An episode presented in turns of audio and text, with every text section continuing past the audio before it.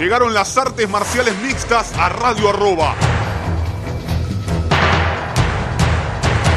Míralo en Facebook Live, facebook.com barra Tenemos Acción. Se termina la música.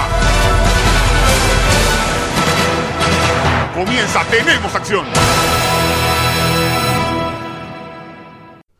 Hola, hola, hola, ¿qué tal amigos? Bienvenidos a una nueva edición de Tenemos Acción aquí en Radio Arroba con todo lo que nos dejó, no hubo nada, el mundo de las artes marciales mixtas y los deportes de contacto. Sí, es verdad que no hubo nada, no hubo PFL, no hubo Bellator, no hubo UFC, pero vamos de cara a tal vez el fin de semana más esperado del año. ¿Qué quiero decir con el fin de semana más esperado del año? El sábado se cierra la trilogía entre el diamante, Dustin Poirier y The Notorious. Conor McGregor van a ver quién de los dos termina con dos victorias y quién quedará cabizbajo con una derrota. La primera fue de Conor, la segunda fue de Dustin Poirier y veremos qué es lo que sucede ahora. ¿Qué es lo que sucede en la tercera entrega de una trilogía que comenzó por septiembre de 2014? Hoy es un programa especial. ¿Y por qué les digo que es un programa especial? Porque por primera vez en Tenemos Acción, es breve, no les voy a mentir, pero tendremos el eh, testimonio de un campeón de UFC. Y no, ¿qué va a ser? ¿Qué puede llegar a ser? No, no, no, no. Tenemos el testimonio de un campeón de UFC que opina al respecto de este combate y lo verán, lo escucharán, mejor dicho, en el segundo bloque junto a otros muchos peleadores que estuve buscando testimonios a lo largo de, la semana y que amablemente se dieron un poquito de su tiempo para analizar este combate. Peleadores de UFC, peleadores que lo intentaron y no llegaron, algún amigo de la casa, ya van a ver, ya van a ver en el segundo bloque que es el que está todo dictadito, viene uno atrás del otro con todas las palabras de todos los peleadores. Pero ahora es momento de, intentar desmenuzar un poco eh, este Dustin Poirier con Conor McGregor. Y es difícil buscarle una vuelta a lo que analizamos hace seis meses, menos de seis meses, porque el 24 de enero se enfrentaron por segunda vez. Y entonces, me parece que la idea de este programa es si bien es casi un especial de, la pelea de Poirier McGregor, además que tiene una, una, gran cartelera que por supuesto iremos analizando también, obviamente en menor medida, más bien marcando lo, lo que está bueno y lo que está para destacar, pero las miradas se las llevan la estelar, se las lleva el diamante y se las lleva Conor. Me puse a mirar las peleas anteriores, por suerte, 1 minuto 46 uno a 7 minutos 32 la otra, no nos lleva más de 10 minutos hacer el análisis de esta pelea, y lo llevo al 27 de septiembre de 2014, en este momento lo llevo a ese UFC 178, donde hay algo raro a lo largo de la trilogía, porque el que vende de acá, el que corta tickets, el que trae gente que normalmente no ve una pelea es Conor McGregor. Bueno, en los tres combates, en el póster, el de la esquina roja es Dustin Poirier. ¿Por qué? Porque en ese UFC 178 que se enfrentaron en peso pluma, Poirier era el 5 del ranking y Conor McGregor era el 9. Como en la última pelea, Poirier era el 2 y, era el, y McGregor el 4 y ahora es nuevamente Poirier contra McGregor. Algo raro, algo que realmente y por suerte creo, en, el, en las MMA, en UFC, no está este divismo que tienen en, otro deporte. Yo soy la cabeza de la cartelera. Es la pelea y me parece que, que McGregor lo, lo sabe, porque con Aldo fue lo mismo, porque con eh, Eddie Álvarez también fue lo mismo, por más que era él la revancha con Nate Díaz, porque Nate había ganado la primera. Y me parece que, eso está bueno porque no es el tira y afloje que se genera a veces de yo quiero esquina roja, yo quiero esquina azul. Realmente no, no interesa demasiado eh, en el MMA esto. Lo llevo al 27 de septiembre. A ver, eran peleadores en cuanto a récords prácticamente idénticos. Poirier estaba 16-3 y McGregor estaba 15-2. Pero ya desde la conferencia de prensa había actitudes diferentes. ¿A qué me refiero con actitudes diferentes? McGregor en modo McGregor, en ese McGregor que generó amor y odio de igual manera, la mitad lo odia, la mitad lo ama, como dice el gran Floyd Mayweather. Habla mal o habla bien, pero habla de mí. En este caso es la doctrina McGregor prácticamente. Un joven Poirier de 25, un joven McGregor de, 26 años. Hoy también son jóvenes, tienen muchísimo por dar, por más que por uno parece que tienen años y años y años, tienen los dos 32, mucho todavía por dar realmente en el MMA. Poirier era otro. Ya, ya hablamos de la evolución de tanto de Poirier como McGregor, que dejaron de ser estos dos chicos inadaptados prácticamente para convertirse en padres de familia, en eh, peleadores mucho más centrados. Pero la sensación que me deja ver toda la previa de la pelea, incluso el pesaje, es que McGregor estaba en el fondo de la casa y Poirier era un invitado. Y Poirier sabía que él estaba mejor en el ranking. Y Poirier sabía que él era el 5. Que él le había costado meterse ahí. Toda una vida de sacrificios había sido para Poirier. Que no digo que McGregor no los haya hecho. Ya sabemos que McGregor eh, recibía hasta ayuda estatal. Porque no, no, no tenía dinero. No, no podía cobrar más que esa ayuda estatal. Y uno, McGregor llegó y revolucionó todo. Realmente es lo que pasó con McGregor. Y Poirier era ese chico que decía, todo lo que yo hice me lo va a sacar este, este payaso, porque realmente esa era la actitud que tenía Poirier. Era que llegaba alguien a sacarle todo lo que él había conseguido. Y le quería ganar de guapo, le quería, se le quería meter en la... McGregor estaba en su salsa, McGregor jugaba a su deporte favorito, además del MMA, que es la conferencia de prensa picante, el careo picante, meterse en la cabeza, demostrar confianza a ciegas. Y a Poirier se lo notaba nervioso, se lo notaba como diciendo, suéltenme que lo quiero pegar, suéltenme que ya es momento, ya, ya pasó todo. Y era conferencia de prensa, videos previos, pesaje. E incluso cuando entran al octágono, entra primero McGregor, empieza a hacer como una presentación, si le gusta, de diferentes patadas del centro. Poirier entra, después da la vuelta, Magrego lo persigue con la mirada, medio como, como que se encaran y, Poirier se pega en el pecho, como diciendo, ahora sí estamos nosotros dos solos, ahora no viene otro, se pega, escuchen, escuchen, con la manito en el pecho y dice, estamos solos, ahora sí. Presentación oficial, uno lo ve a Poirier, no como con la calma que tiene hoy, no con esa tranquilidad, y lo ve a McGregor en el centro que entra a tirar patadas, besitos, se presenta, saluda, agradece al público, hace un exhibido, un showcito de patadas altas, laterales, la, la guardia bien baja como le gusta a él pelear. Y se nota la incomodidad de Poirier ya desde ese momento y no analizamos la pelea todavía. Poirier estaba completamente incómodo y cuando los llama Herdin al, al centro, que les da las últimas instrucciones. Magrego le hacen, ¿vieron la del Neo de Matrix cuando eleva la manito y, lo atrae como diciendo, vení? Y Poirier le metió un cachetazo en la mano, que quería que empiece la pelea. Y ahí ya, ya tenía media pelea ganada McGregor. ¿Por qué? Porque después salió y empezó con, un trabajo, de, con la guardia bien abajo, eh, con, con la, la, cintura bien abajo, con una postura bien baja, a patear como McGregor sabía hacer. Como parece, y ya vamos a llegar, como parece esa parte que McGregor se olvidó por completo. Y era claramente superior. McGregor le tomó el centro y Poirier realmente no sabía de dónde venían las manos.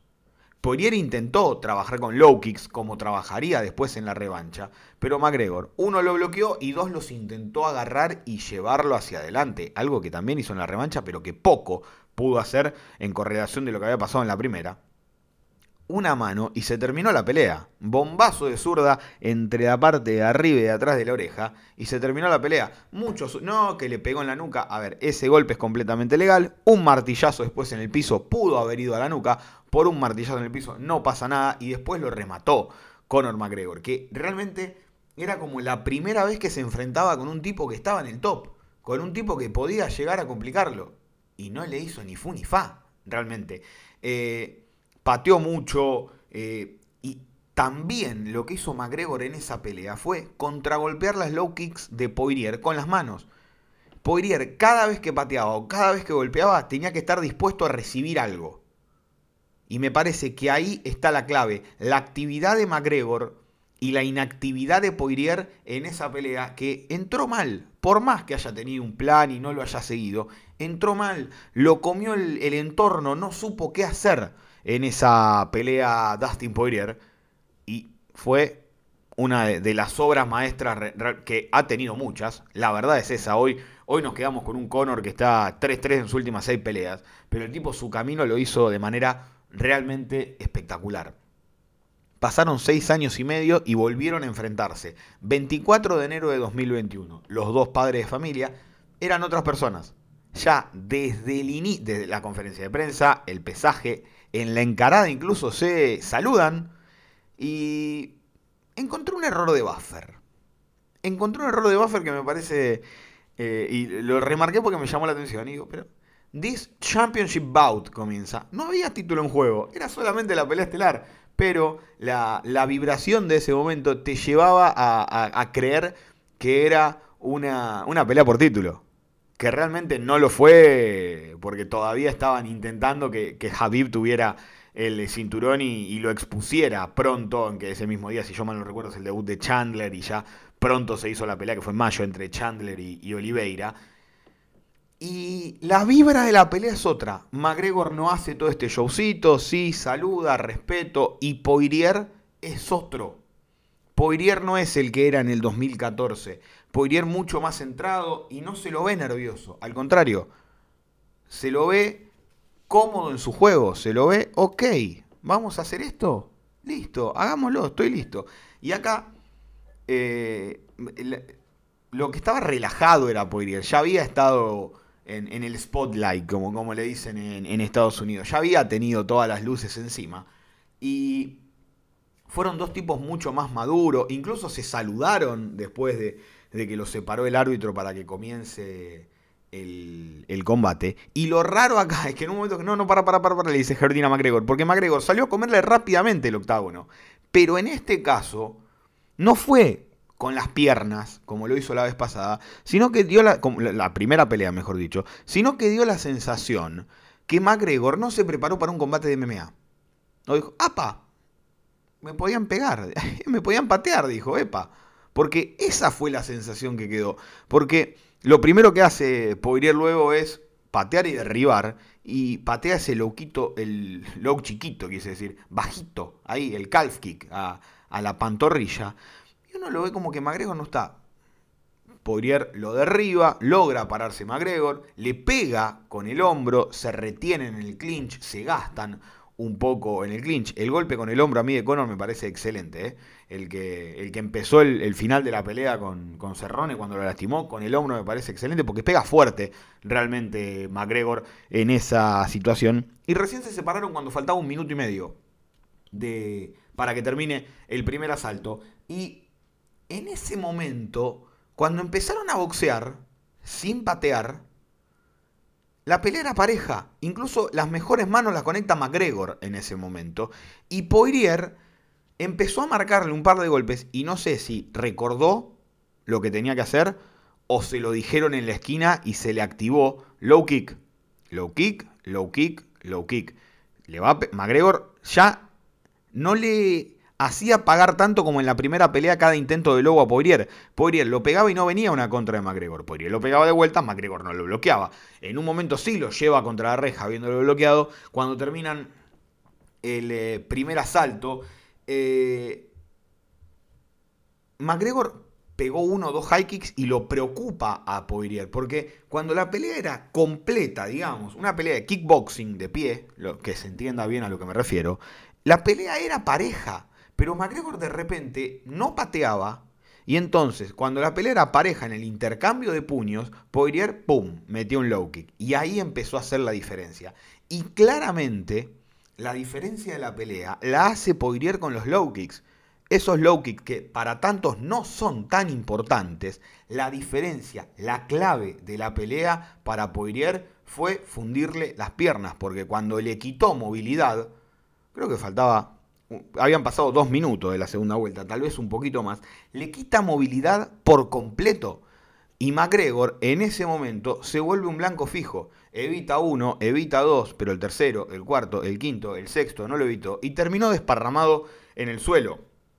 le quitó la movilidad, esperó su momento Poirier y terminó ganando la pelea por nocaut técnico a los 2.32 del segundo asalto. Dos peleas divertidas, las dos cortas. Eh, realmente que, Poirier lo haya noqueado a McGregor no quiere decir que McGregor está, esté fuera, ni, ni mucho menos de, este combate que viene. Y acá, los dos con 32 años, Conor va a estar cumpliendo la próxima semana, 33 eh, tiene una pelea muy importante ante, ante sí mismos. McGregor para volver a ser. Le gana Poirier y vuelve a ser Conor McGregor. Si pierde, estará la encrucijada de ahora para dónde voy, para dónde sigo, a qué lado miro, a quién tengo que buscar. Mientras que del lado de Poirier, una, una victoria le dice, ok, ahora el título, si es que te interesa, porque la Money Fight ya la ganaste, ya sos no, tenés por qué volver a esto. Te va, a costar ahora con Oliveira, pero vos no tenés que volver atrás y volver a mirar a Conor McGregor, porque no hay una cuarta pelea en caso Poirier gane la segunda. A no ser que McGregor luego sume victorias y se choquen nuevamente eh, los caminos. Pero, y acá está lo lindo me parece, McGregor tiene muchas cosas por mejorar en esta pelea, que son bloquear los low kicks y hacerle pagar por cada low que tira a Poirier con algo que no salga limpio Poirier de cada low que tira. Es decir, hacer lo que hizo en la primera pelea. Low vuelve el recto, low vuelve el jab. La postura de McGregor era mucho más... Eh, estaba mucho más vertical McGregor, no peleó tan bajo con su, la guardia esa de karate que lo ayuda a sacar los giros y, y hace que te mantenga lejos con la patada lateral y después venga el bombazo de zurda. Me parece que, por ahí puede estar una de las claves, que McGregor baje un poco más su centro de gravedad, vuelva a ser ese, ese Conor de, que, enamoró a propios y extraños, que e, ese estilo que lo puso bien arriba, además de todo lo que hace afuera, la verdad que adentro el tipo es muy bueno. Y ahora Poirier, habiendo tirado la carta en la segunda pelea, ¿Qué hace en esta? Porque estimo, estará pensado ya en el equipo de Poirier cuál es el trabajo para ganar. Pero sería muy raro que Poirier le pueda ganar con low kicks a McGregor ahora. ¿Por qué digo esto? Porque McGregor, teniendo la pelea de Poirier para estudiar, McGregor, Kavanagh, etc., no van a cometer los errores de, ok, te pega un low y lo bancas. No, el low se va a bloquear, puede sacar la pierna, puede contragolpear con el recto o con el jab, lo va a hacer pagar por cada intento de Poirier. Incluso en un momento muestran las estadísticas, fueron 11 lows de Poirier contra uno de McGregor. Y en ese low de McGregor lo agarró mal parado y lo sentó a Poirier.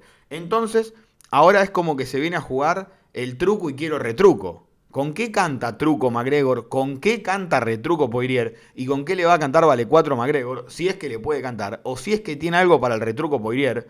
Porque sabemos que Poirier con el correr de la pelea puede crecer contra McGregor. Porque Poirier es un tipo que puede pelear a largo alcance una pelea contra Conor. ¿Conor tiene eso para pelear contra Poirier? Sigo pensando lo mismo. Sacando esa pelea con Díaz, Conor, que es la, la revancha, nunca tuvo que ir, como dicen allá en Estados Unidos, a la profundidad y salir desde ahí. Conor siempre tuvo peleas que sabía el plan cuál era. Y que el plan era también que corte rápido la pelea. Porque Méndez le pegó en el ground and pound. Pero a Méndez lo fue fundiendo, tirándole todo al cuerpo, sabiendo que el físico de Méndez duraba dos rounds y ni, no llegó a durar los dos rounds porque lo terminó en el segundo, Conor. Pero Poirier ya está metido. Poirier estuvo cinco rounds con Hooker, cinco rounds con Holloway y no tiene drama, no te baja. Eh, lo puso en jaque con el intento de guillotina Poirier a, a eh, que recuerdan que no pudo cerrar la manito de, de Khabib, pasó y lo termina, lo termina ganando el, ruso.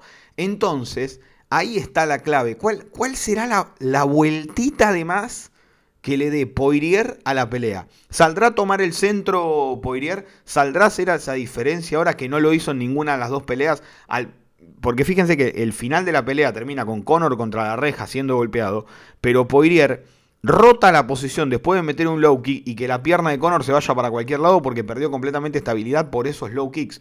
Entonces me parece que, ahí está la clave. Conor tiene una carta importante, que es así perdí. Poirier no tiene la carta importante de así perdí hace 7 años, porque son realmente peleadores muy distintos. Y Poirier tendrá algo que Conor no espera, que es la contraestrategia para la estrategia que le va a plantear McGregor, que desde el vamos debería ser bajar un poco el centro de gravedad, bloquear los low y hacerlo pagar en la vuelta. Del otro lado de Poirier, ¿qué hace? Sale a tomar el centro, boxea, esconde las piernas, busca el derribo como hizo que lo puede derribar, demostró, se para Conor, se para Conor, no lo va a retener demasiado tiempo, al menos no al inicio, pero Conor contra Poirier se para porque ya ve, no, porque Khabib lo derribó, sí, una cosa es que te derribe Khabib y otra cosa muy distinta es que te derribe Poirier. Nos metemos en lo que es número de la pelea. Dustin Poirier está 27-6 con un combate sin decisión, 34 peleas en total en su carrera. Conor McGregor está 22-5, 27 el total. 19-5 y un combate sin decisión es el récord de Poirier en UFC. Pero me quedo con algo. En las últimas 13 peleas, 11, en las últimas, mejor dicho, 14, 11-2 y un combate sin decisión tiene Poirier. Perdió esa pelea increíble con Michael Johnson. Perdió con Javib Nurmagomedov la sin decisión con Eddie Álvarez, pero después le ganó a Álvarez, le ganó a Pettis, le ganó a Holloway, le ganó a Gaethje. Vamos, peleó con todos. ¿Qué le queda? Chandler de los top y, Oliveira. Después peleó con todos y les ganó a todos sacando a Javib. Y ese granito, ¿no? Que se llama Michael Johnson.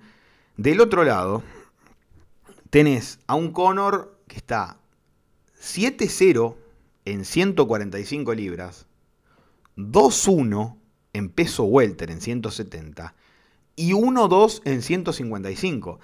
La categoría que supuestamente mejor le cae a su físico, es el peor récord que tiene en UFC. Le ganó a Eddie Álvarez, perdió con Javib y perdió con Poirier. Entonces, hay que ver cómo, cómo termina cayendo esto, porque el ideal de Conor supuestamente es esta división y Conor cada vez la, ha pasado mal en esta división. En ninguna división la pasó tan mal como en esta. ¿Le dará a Conor las ganas ¿Le, da Conor la vida para bajar a 66 kilos de vuelta, donde tiene el mejor récord de su carrera? Llegado el caso, no le gane a Poirier. Después, y acá es cuando hablo de que me parece que Poirier tiene más armas a la hora de, de ganar. Poirier tiene 27 victorias, fueron 20 antes del límite, 12 en el primer asalto, 8 en el segundo, en el tercero, 7 peleas por decisión. Quiere decir que de las 27 peleas, en 15 pasó el primer round Poirier, de las victorias. Y del otro lado, tenés un Conor que se entiende también que tenga problemas de cardio, porque de las 22 que ganó, ganó 20 antes del límite, solamente 2 por decisión, 14 en el primer asalto y 6 en el segundo en el tercero.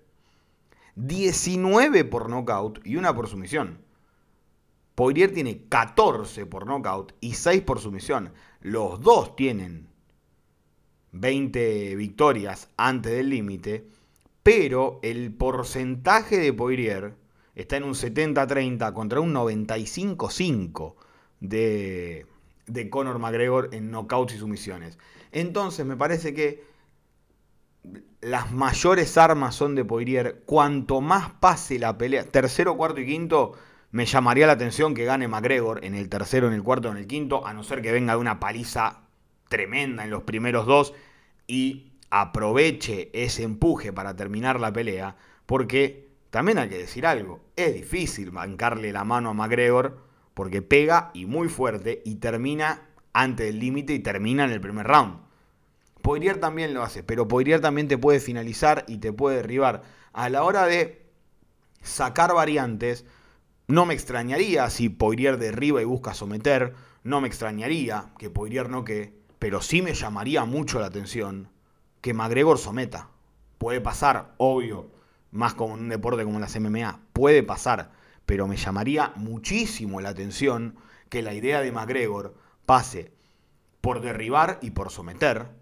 Por tirarlo al suelo con alguna combinación y someterlo. Sería extremadamente raro porque Conor es uno de los mejores strikers de las MMA. La pelea está clara, me parece. Mientras más corra el tiempo, más para el lado de Poirier se irá.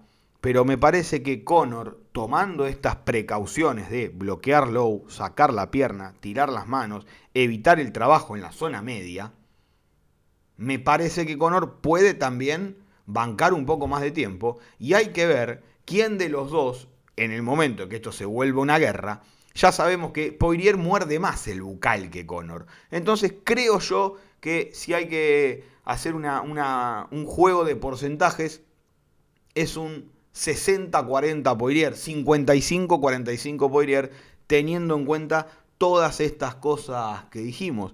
Pero en los primeros rounds, eh, como que el porcentaje va creciendo. En el primer round 50-50, en el segundo round 50-50, 60-40, 60-40 y en el quinto tal vez hasta 65-35 para Poirier. ¿Por qué? Por lo que hemos visto a lo largo de las peleas y a lo largo de las carreras de los dos. Me da la sensación de que Poirier está muchísimo más acostumbrado a cosas que Conor no. ¿Por qué? Porque generalmente, durante gran parte de su carrera, lo que tocó Conor se cayó. Ahora, cuando lo bancan, es cuando más se va complicando. Vamos a irnos al primer corte del eh, programa, a la primera pausa de este Tenemos Acción en Radio Arroba. En el próximo bloque, la opinión de todos los peleadores, no les voy a decir, quédense a ver quiénes son. Conocen algunos y hay una sorpresita, porque está la palabra de un campeón de UFC. Primera vez en el programa que habla con nosotros un campeón de UFC. Pausa y ya volvemos con más. Tenemos acción aquí en Radio Roba. Dale. Continuamos ahora sí con Tenemos acción en eh, Radio Arroba. Y como les había adelantado en el primer bloque del eh, programa, hablé con peleadores, y hablé con alguien más, ya van a ver con, ese alguien más, pero hablé con peleadores y con, con, personas cercanas al mundo de las artes marciales mixtas con lo que va a ser la previa del eh, combate entre Conor McGregor y Dustin Poirier, esta parte 3 que ya tanto hemos analizado en el primer bloque, la primera pelea, la segunda, los cambios que hubo entre una y otra, lo que yo imagino que va a suceder en este tercer combate, pero quería darle este toque diferente al programa, casi que es un programa especial, además que no hubo eventos importantes este fin de semana. Así que vamos a comenzar con el único que no es peleador de la lista. Me refiero al señor, al uno, a él, al distinto, al concejal mandato cumplido, cinturón negro, primer dan de taekwondo, el señor Walter Queijeiro y su opinión del combate. Aquí Walter Queijeiro palpitando la gran pelea en la categoría de peso liviano entre Conor McGregor y Dustin Poirier. Nombro primero a Conor McGregor porque es el que más expectativa despierta entre todos los seguidores de los que no son tan afines a las artes marciales mixtas. Por eso creo que necesita un triunfo luego de su derrota en la revancha frente al Diamante, que lo tendrían que poner a Conor McGregor ahí porque está perdiendo demasiado protagonismo. Estaba repasando algunos datos de, de Notorious y veo que tiene tres derrotas y tres victorias después de aquella recordada pelea frente a José Aldo. Está perdiendo muchísimo protagonismo en esta franquicia que despierta cada vez más adeptos en el momento en que Conor McGregor no está sumando tantas victorias importantes. Por el lado de Dustin Poirier, que en los últimos cinco años solo perdió frente a Javid, creo que está en el mejor momento, por eso me parece que es el gran favorito. Pero en este caso, déjame decirlo, Cándido, a vos mucho no te gusta. Quiero que gane el irlandés para que junto a Amanda Nunes vuelva a ser el, el gran protagonista, el de todas las portadas en UFC. Desde Quilmes Oeste, provincia de Buenos Aires, Walter Queijeiro. Ahí pasaba entonces la palabra de Walter. Y ahora sí, de ahora en más son peleadores. Los que tenemos hay uno, dos, tres de UFC, un ex UFC, un campeón, un peleador, un campeón de PFL para, para dar más datos, un peleador que entrena con eh, Nathan Díaz, un tal Nathan Díaz, no sé si le suena, Nate, le dicen los amigos. Eh, un campeón de UFC, epa, epa, sí, un campeón de UFC, mira como ya te voy adelantando un poquito de data, pero ahora nos vamos con uno que no peleó en UFC, pero que sin lugar a dudas es uno de los peleadores sudamericanos más reconocidos y yo creo que de los más queridos, sin lugar a dudas. Es más, en su país vienen Suárez, Cavani y el Tonga, creo, uno al lado del otro están. E, es más, si me apurás, Suárez el Tonga. Y si me apurás después de lo que pasó en la Copa América, no sé si es el uno. Con ustedes, la opinión del ahora comentarista de UFC en ESPN, me refiero a Gastón, el Tonga Reino. Yo estoy recopado con esta tercera pelea entre McGregor y Poirier. La primera fue bien diferente a la segunda. Obviamente eran categorías diferentes, diferentes momentos de su carrera, pero una estrategia re bien planteada por, por Dustin, que le comió la pierna en el primer round y en el segundo eh, lo terminó noqueando. El primer round para mí lo ganaba Conor McGregor, pero fue bien inteligente eh, Dustin en tratar de debilitarlo. Ahora va a venir no preocupado, ocupado eh, por eso. Me imagino que plantearon eh, algo con, con para o bloquearlas o evitarlas, esas patadas, y tratar de salir con todo.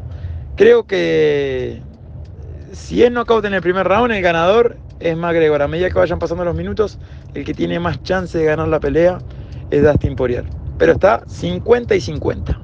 Ahí entonces la palabra del Tonga y pasamos a alguien que tuvo unos últimos meses bastante agitados con eh, bastante acción arriba de la jaula porque peleó y le ganó a Chris Camousi por decisión unánime porque empató una verdadera batalla con Dan Spoon.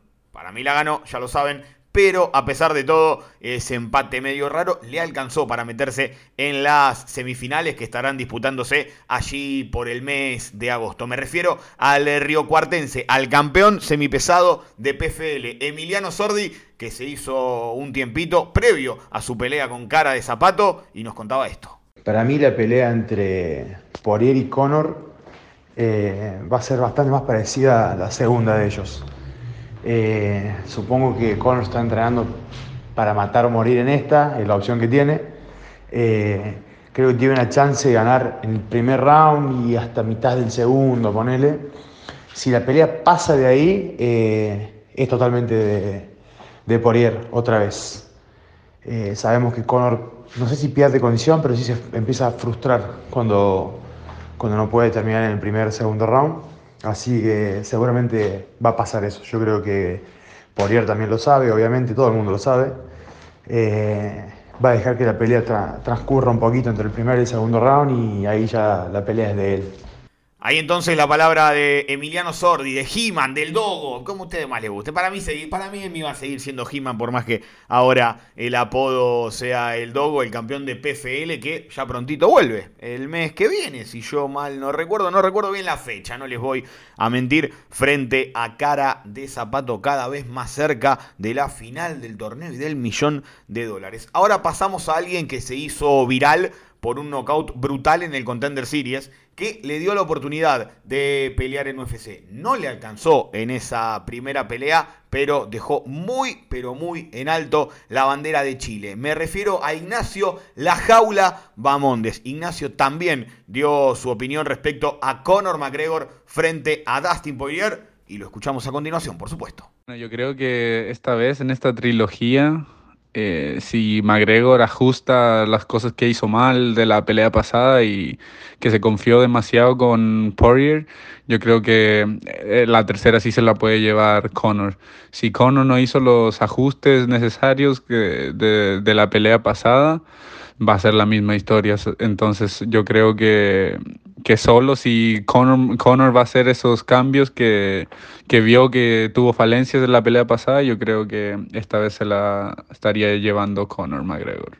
Pasaba la palabra de Ignacio Bamondes, que también va a estar peleando en eh, el mes de agosto dentro del octágono de UFC, buscando así su primera victoria en la compañía. Y ahora pasamos a alguien que en el mundo local del MMA, me refiero a Argentina, tal vez se extendió un poco a Sudamérica, hizo un poquito de ruido hace un tiempo con una victoria muy pero muy buena en LFA.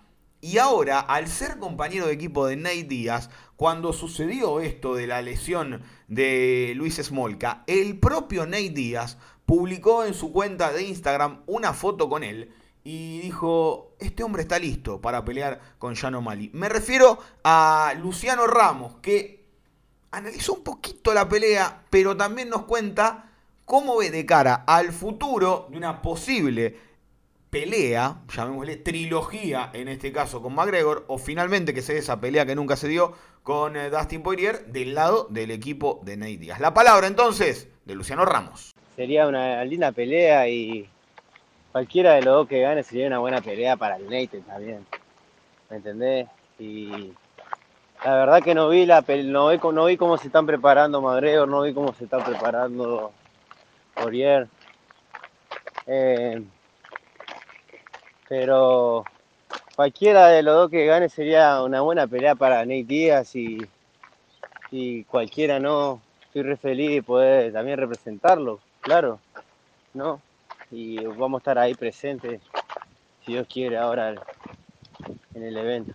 Vamos a estar ahí.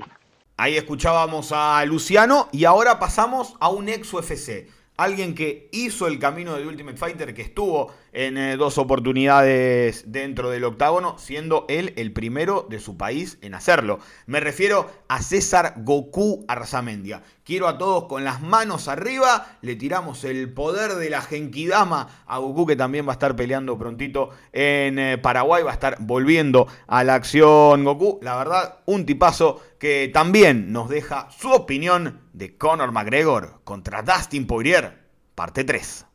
Bueno, será una super pelea realmente.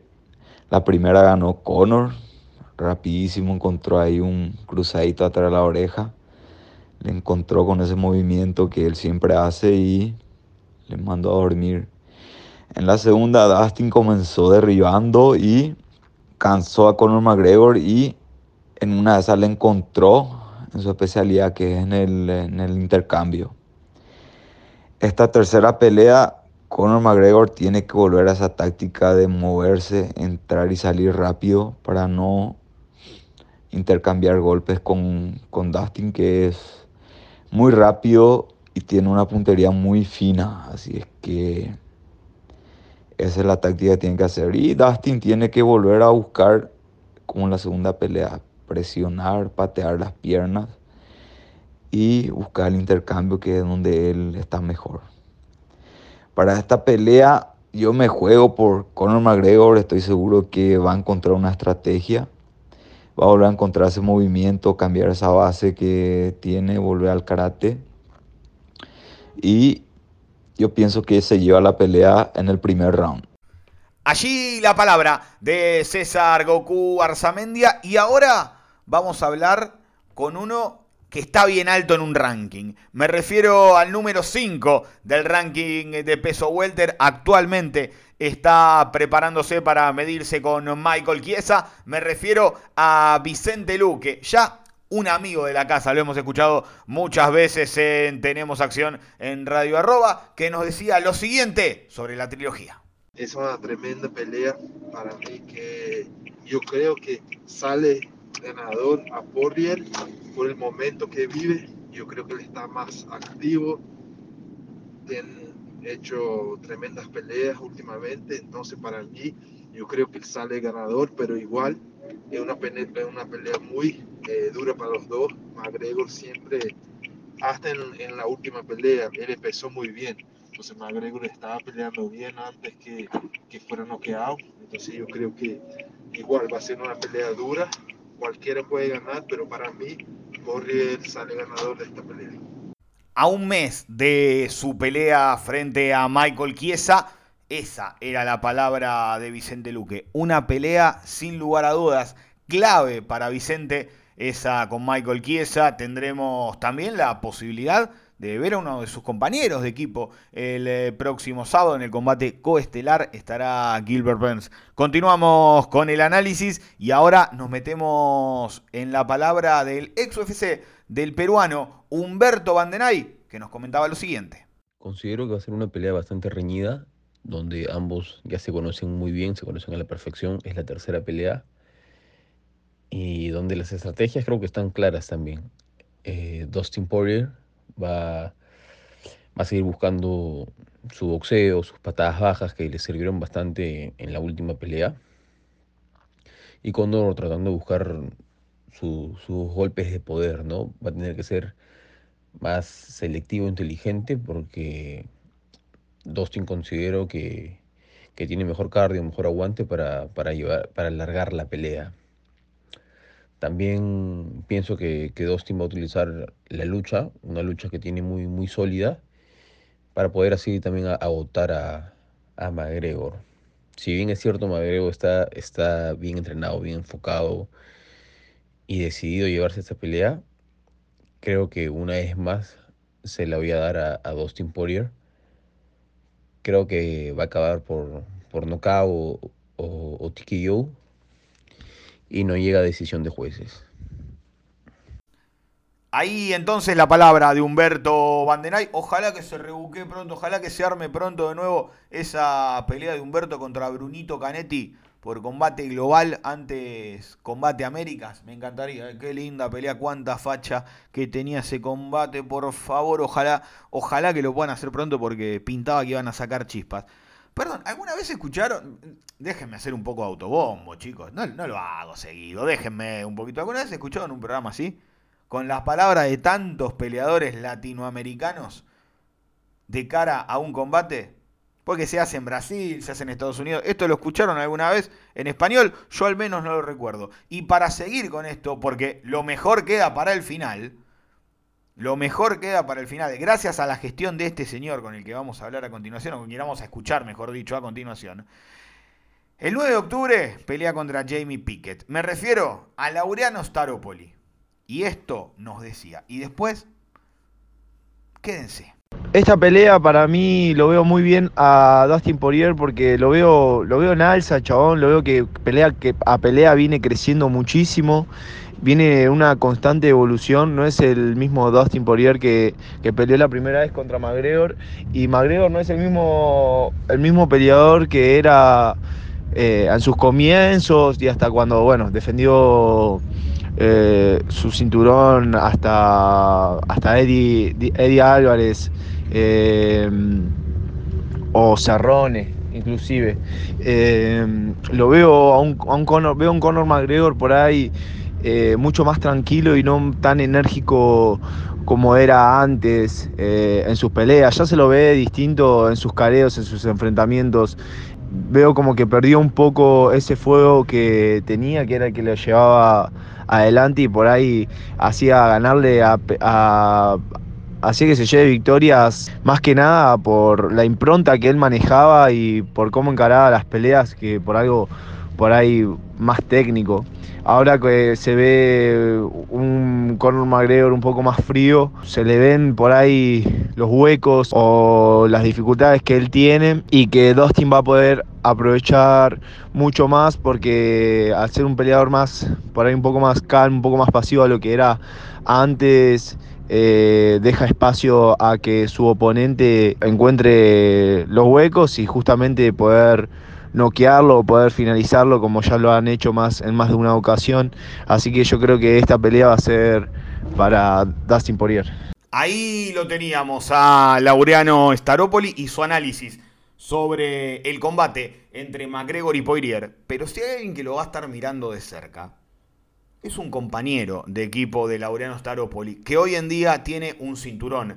Me refiero a Charles Oliveira. ¿Y por qué lo va a estar mirando de cerca? Porque lo más probable es que el ganador de Poirier McGregor se enfrente con él. Por supuesto, ahora ya me estoy metiendo en el traductor de Google a ver qué nos dijo Charles Oliveira. Vamos a mantener el audio como se debe. Después yo, para el que no lo haya entendido, que es bastante difícil de entender. Incluso Perdóname, Pepi, lo tengo que decir, amigo. Lo tengo que decir. Me dice, si no entendés, después vemos cómo hacemos, porque yo a veces no le entiendo un pomo, me dice. Así que ahora se viene un lujo, un lujo en el programa. La verdad no, no había pasado nunca y es la primera vez que pasa y estoy, estoy más que agradecido con, con Pepi por la gestión y con el campeón de peso liviano de UFC, el mayor sometedor de la historia del octágono. Charles Oliveira nos da su opinión sobre quién puede ser su próximo rival. Dustin Poirier ou Conor McGregor? ¿Qué dice Charles? Acho que vai ser uma grande luta. Vai ser uma grande luta. Para mim, tanto faz como tanto fez. Qualquer um dos dois que vir, eu vou estar pronto esperando. Só que eu acho que dessa vez o Conor ganha. Na última luta eu apostava no Dust, né? Passando do segundo round em diante. Ele me surpreendeu nocauteando no segundo, mas dessa vez eu acho que o Conor ganha. Mas para mim, tanto faz como tanto fez. Eu vou estar pronto esperando qualquer um dos dois. Ahí estaba la palabra, que flash, ¿no? Del campeón de UFC y mayor sometedor de la historia de UFC, Charles Oliveira. Y, y la verdad que, que eh, para mí es, es, un orgullo tener la, la palabra de un, de un, campeón de UFC. Eh, que, a ver, si fuera uno de los nuestros sería bastante más sencillo, pero eh, realmente que, que, Pepi me haya, hecho la gestión para, poder tener la palabra de, Charles y, compartirla con ustedes, nada, fue un, muy lindo gesto que, tuvo, que Pepi conmigo, que por supuesto se lo agradecí. Respecto a lo que sigue de, de la cartelera, a ver, nos quedamos corto de tiempo, eh, así que vamos a hacer un repasito más o menos general. Gilbert Burns se va a estar enfrentando con Stephen Thompson, muy linda pelea, muy importante en la categoría welter.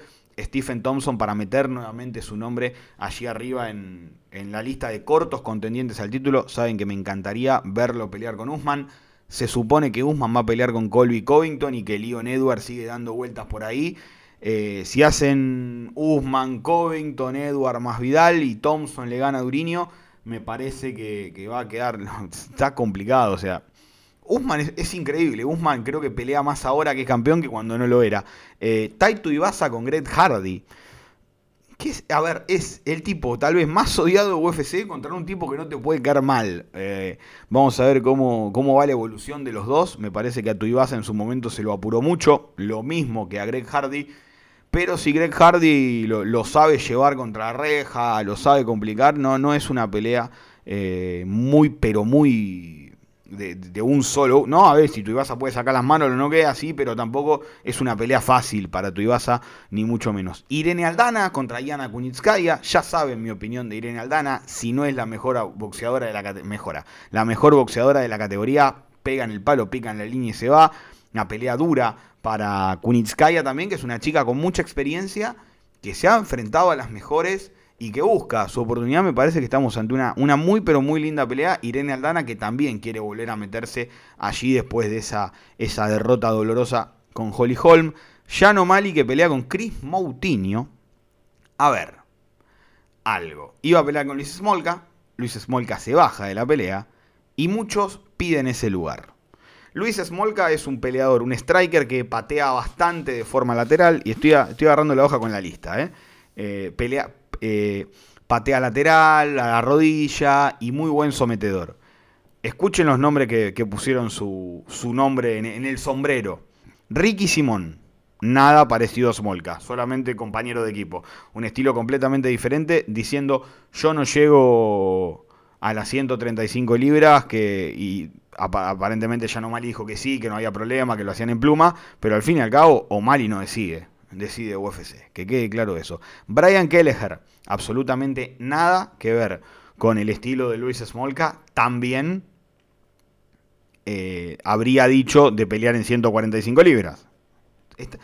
Todos se quejan, pero nadie se ofreció en el peso que es. Merad Balishvili, que sí se ofreció a pelear en ese peso, no tiene absolutamente nada que ver con el estilo de Smolka. Un tipo como Smolka que te va a buscar alguna transición rara para someterte, pero no va a dos piernas y se lo va a llevar al hombro como podría ser Balishvili. Otro de los que lo pidió fue Luciano Ramos, con quien hablamos, que tranquilamente traga la bolsa de Moutinho. Y también eh, Cody Steyman lo pidió, luchador bajito que va por el derribo. Eh, yo entiendo que UFC no se lo haya agarrado a los leones. El problema es que el hype de O'Malley hace pensar que tiene que pelear con Balishvili. Y Balishvili va a pelear con Marlon Moraes. Marlon Moraes que tuvo a segundo de ser campeón de UFC por más que ahora te en baja. Entonces, y además Balishvili tendría que mirar para arriba, no pelear con O'Malley y mirar para abajo. Pero bueno, nada, lo que, lo que puede realmente el hype, ¿no? Carlos Condit, vuelve Carlitos, hay felicidad y alegría. Poirier McGregor, tendría que haber preguntado por Condit contra Griffin. Gran pelea entre Condit contra Max Griffin, dura pelea para Condit, ya saben. Yo haría una categoría para los Condit, Cerrone, Mazarandúa. Ahora te suma Medeiros en esa vuelta. Guida, Joe Lawson, Dan, eh, Jim Miller, todos peleadores que, que ya no están para ser campeones y, pero que siempre nos dan, nos dan ese showcito divertido. hablando de showcito divertido, Nico Price, Michelle Pereira. Que vengan los bomberos porque esto se prende fuego. Realmente un recontra peleón. Vamos a ver cómo le va a Michelle Pereira en este saltito de nivel de rivales atentos en España, porque vivió toda su vida en España, pero es georgiano. Ilia Topuria contra Ryan Hall. Querido Ilia, saque la pata de ahí. Ya le digo. Esa es la... Saque la pata de ahí. Saque la pata de ahí. Rapidito, así y al toque. Trevin Gilles contra Dricus Duplessis. Ojo, quiero ver más de Dricus Duplessis. Me gustaba cuando estaba fuera de UFC, tuvo una buena presentación. Quiero ver más de Dricus Duplessis. Choque de ex retadoras al título en la intrascendencia absoluta. Realmente no imagino cómo salga buena Jennifer Maya contra Jessica Ay. Es como las que pierden con Valentín y no les queda otra. O Mariat Medov contra el señor Tengo 2 millones de peleas en UFC, Brad Tavares. Y apareció ahí de repente. Brad Tavares salvaje aparece y las restantes dos peleas, Salgas Sumagulov contra Jerome Rivera y Hu Yao Song contra Allen Amedovsky, los que cierran este, esta cartelera del UFC 264 Poirier contra McGregor parte 3. Y hablando de la cartelera, por, las dudas para algún desprevenido, empieza a las 7 de la tarde, hora argentina. Hagan su cambio al, al, uso horario de donde estén escuchando, pero son las 7 de la tarde, hora argentina. En el medio habrá final de Copa América, porque tengo entendido que es a las 21, así que durante las... Durante Condit Griffin, Price Pereira, Holto, pues chico, perdón, yo voy a estar viendo UFC. Eh. Eh, me pondré el resultado al lado, pero este Condit, Price Pereira, eh, Ryan Hall, Topuria, Gil, esto no para no perdérselo. Esto es para no perdérselo. Espero que, que, les haya gustado esta edición casi especial de Tenemos Acción en la previa de Poirier contra McGregor. Gracias Leo, como siempre por eh, la puesta en el aire. Los espero el próximo lunes desde las 14 con todo lo que nos deje este recontra eventazo. Esto fue Tenemos Acción en Radio Arroba. Chau.